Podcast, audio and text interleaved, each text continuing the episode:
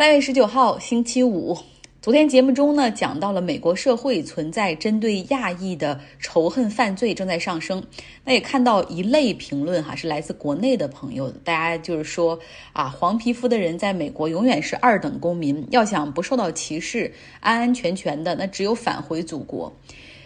有这样想法的朋友，其实他是存在着一个误区的哈，就是认为美国是一个白人为主的社会，白人才是这个国家的主人和主流。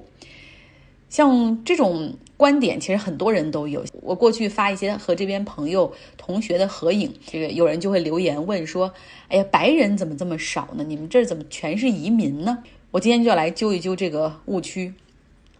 美国这片土地上。只有原住民哈才算得上是这片大陆的主人，因为白人的进入、驱赶和屠杀，他们目前人口占美国总人口只有百分之一点三，非常的少了。也许在所有族裔中，只有他们有资格说这片土地是我们的。亚裔也叫 Asian American，是来自亚洲四十八个国家移民的总称。其中华人最早一批来到美国是可以追溯到一八一五年，大多数是男性哈，从广东地区而来的。那个时候他们来到美国这个大陆上，和欧洲人一样哈，就是在这个新大陆上寻找机会。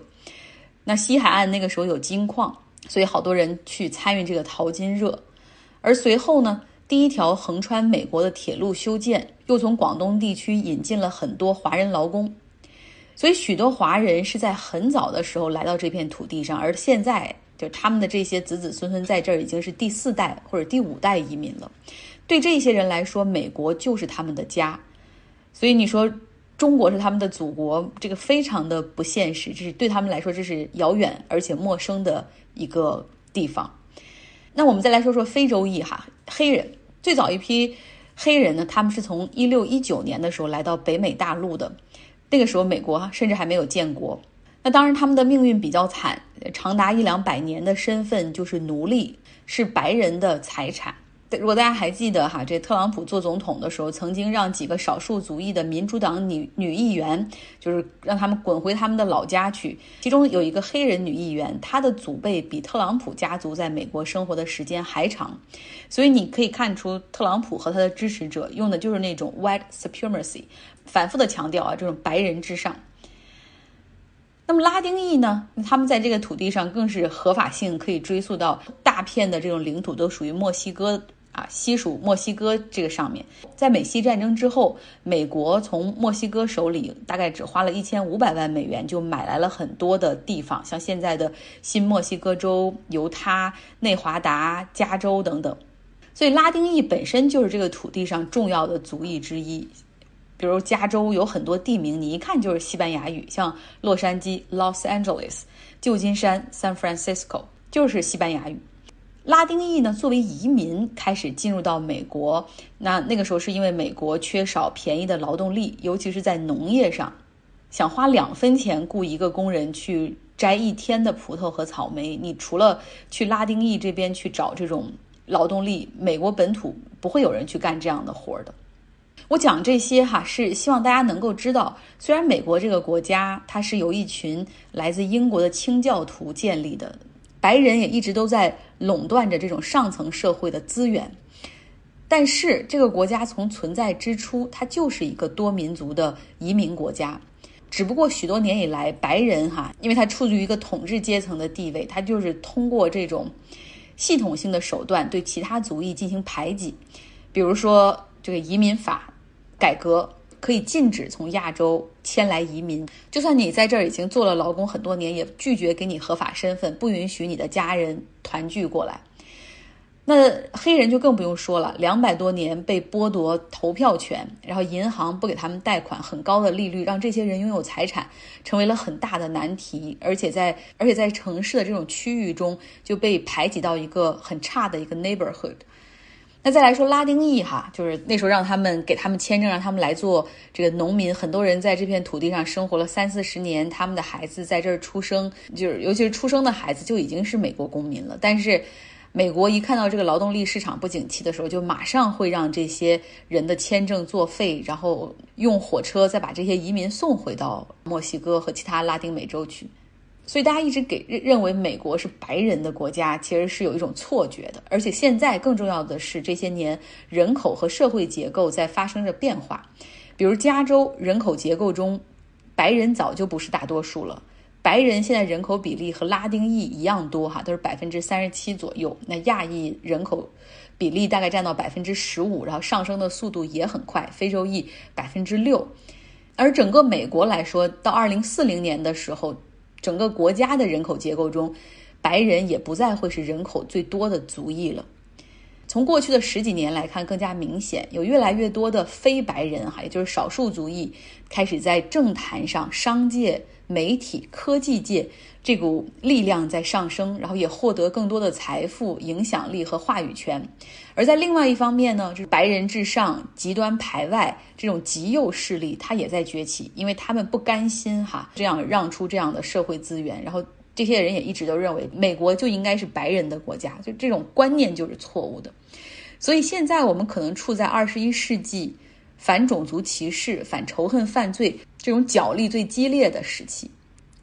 所以破除种族歧视，打破系统性的这种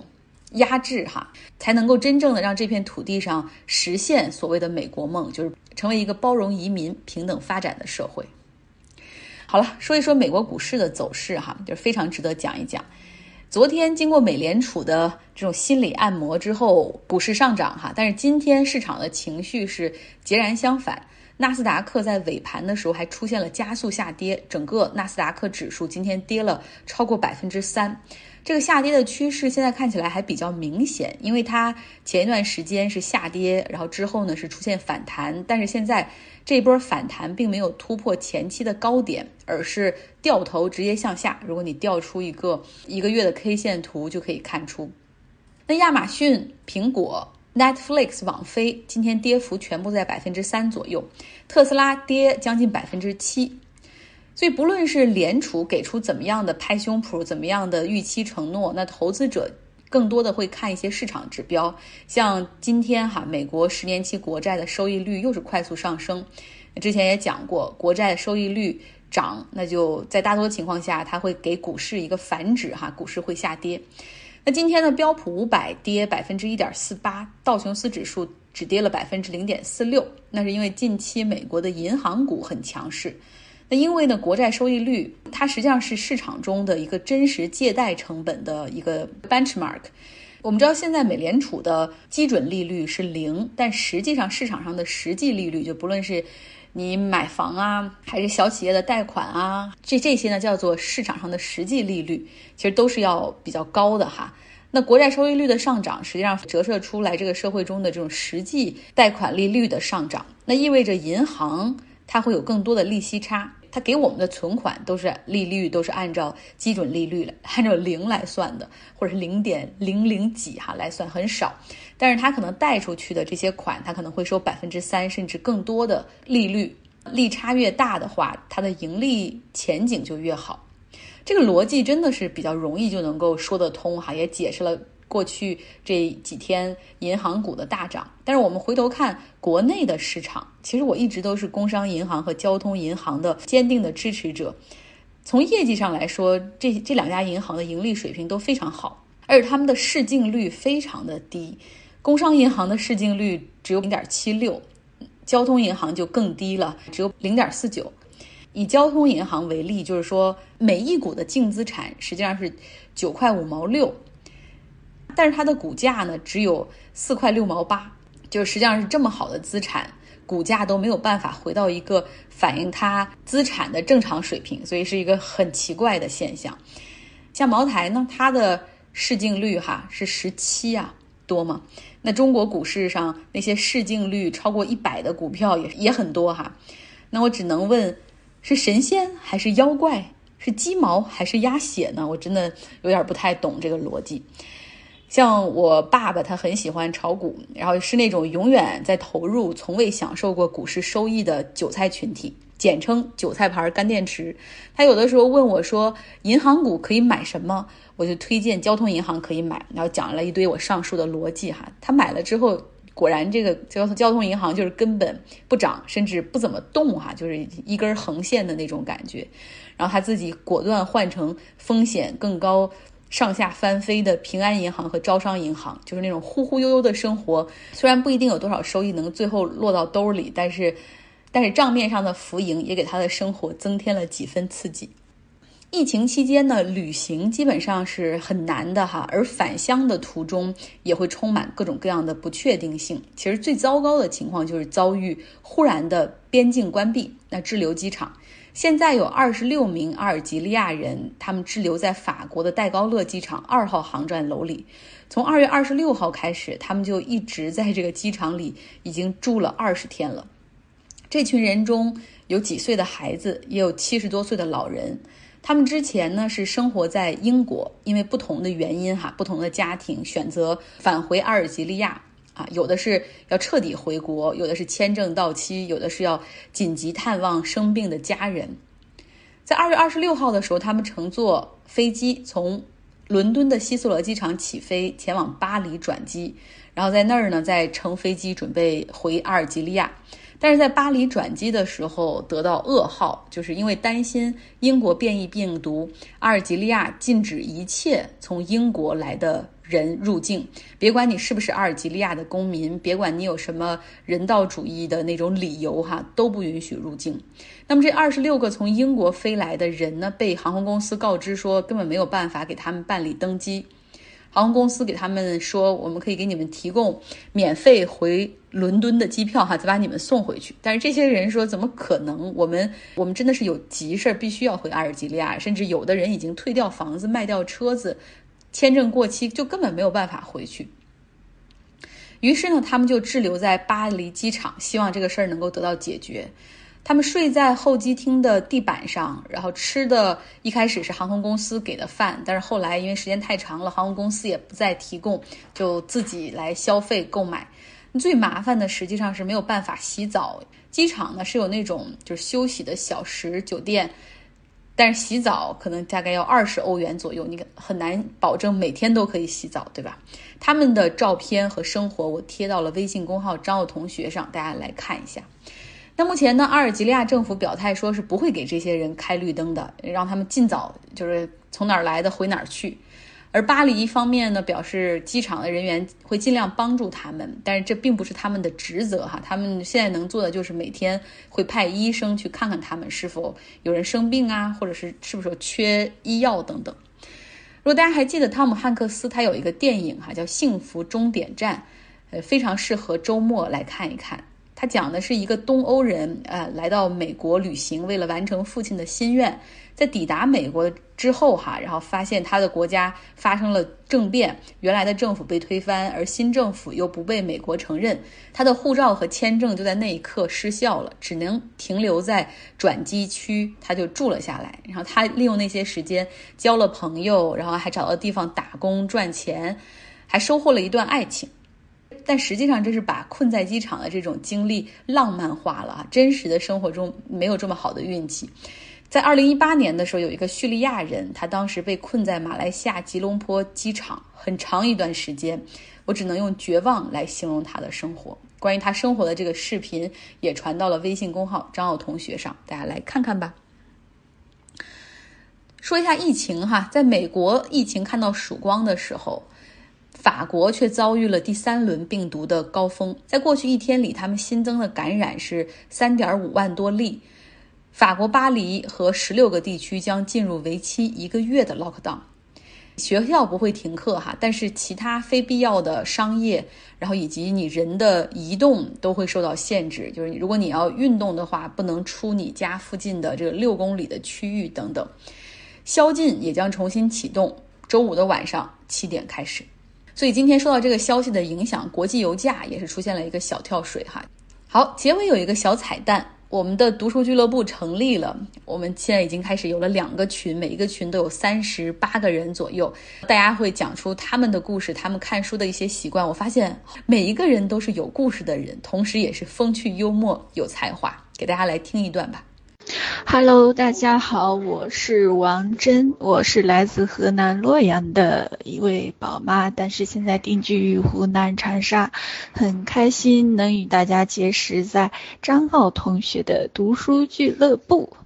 呃，希望在以后的时间里能够和大家一起，呃，互相学习，多多读书，共同交流。大家好，我叫王平，来自吉林长春。说到自我介绍，我就回顾了一下这么多年，好像也没干什么正事儿，走走停停的，就是一直执迷于外汇交易。嗯，也因此喜欢听张傲同学的这个时政新闻的节目，给带给了我很多思索。就像那句话说的，自从学会了金融理财，让原本不富裕的家庭雪上加霜吧。反正就不是很成功。但是我很期望在这里跟大家一起读书学习也好，共同进步，一定是会很有趣吧。各位小伙伴们好，我们都来自五湖四海，足迹遍布世界，能够在一起，不得不说，傲姐的魅力太大了。我的家乡在河北，赵国的国都邯郸，完璧归赵，胡服骑射，纸上谈兵等成语，均出自此处。嗯哈喽，大家好，呃，张浩同学好，呃，我看刚才几个发言的小伙伴都是来自北方，我也是来自北方，呃，我出生地是河南郑州，嗯，然后上上学的时候呢，在江西上过学，也去过英国，现在是在广州的一家媒体工作，嗯，加入这个读书群呢是有两个特别巧的机缘，一个就是我有一个不好的读书习惯。呃，就是积读，这当然是一个附庸风雅的说法。嗯，积读呢，就是积累的积，读书的读。说说实在话，就是买书很果断，读书很拖延。所以我看到张浩同学发起的这个读书活动，我就很激动的加入了。另外一个机缘就是，我正好在看中央九套的一套系列的纪录片，就叫《巅峰梦想》，呃，讲的就是六十年代那些攀登珠峰的中国登山队员。大家好，我来自江苏南通。呃，毕业之后呢，我就一直在国企工作，然后平时都是下班开车的时候听节目，真的是有奥姐声音的陪伴，这个通勤时间都变短了。然后平常空下来我也会读书，但是就是更多的可能是看一些小说，然后跟刚才那位朋友一样，我也是机读那种类型的。大家好，我来自杭州。嗯，我每天会在上下班、放学的路上和儿子一起收听张傲同学的节目。我们母子嗯追随张傲同学已经有些年头了，从他在广播电台《倾听全球》栏目就开始了。儿子是他的忠实粉丝，虽然有时候也会对节目提出不同的看法，但是每次依旧会听得津津有味。今天呢，中美两国的代表在阿拉斯加进行会谈，这也是拜登政府上台之后的第一次双方会面哈。这 dynamic is weird，就是你懂的，中间有很多的这种啊角力呀。然后那其中谈到一点，我很期待，就是说双方也表示说，如果啊疫苗普及了，疫情控制住了，希望在五六月份之后可以恢复美国和中国两地的人员的往来。啊，我真的希望这一点上面可以有实质性的推进。好了，今天的节目就是这样。那么希望大家有一个愉快的周末哦。同时，我今天也去了一趟一个那个韩国超市 H Mart，然后呢，我也录了一些视频。明天可能会制作出一个小的视频发给大家来看一看这边的很受欢迎的韩国超市在美国它到底长什么样子。在今天超市里面录视频的时候，我就发现。可能因为我过去是做记者吧，就是习惯了暗访，什么偷拍，然后就很难做到像现在那些什么微 blog 或者是网红主播一样，大大方方拿出手机自拍，或者是用自拍杆，反正还是会有一些不自然哈。明天大家就知道了。周末愉快。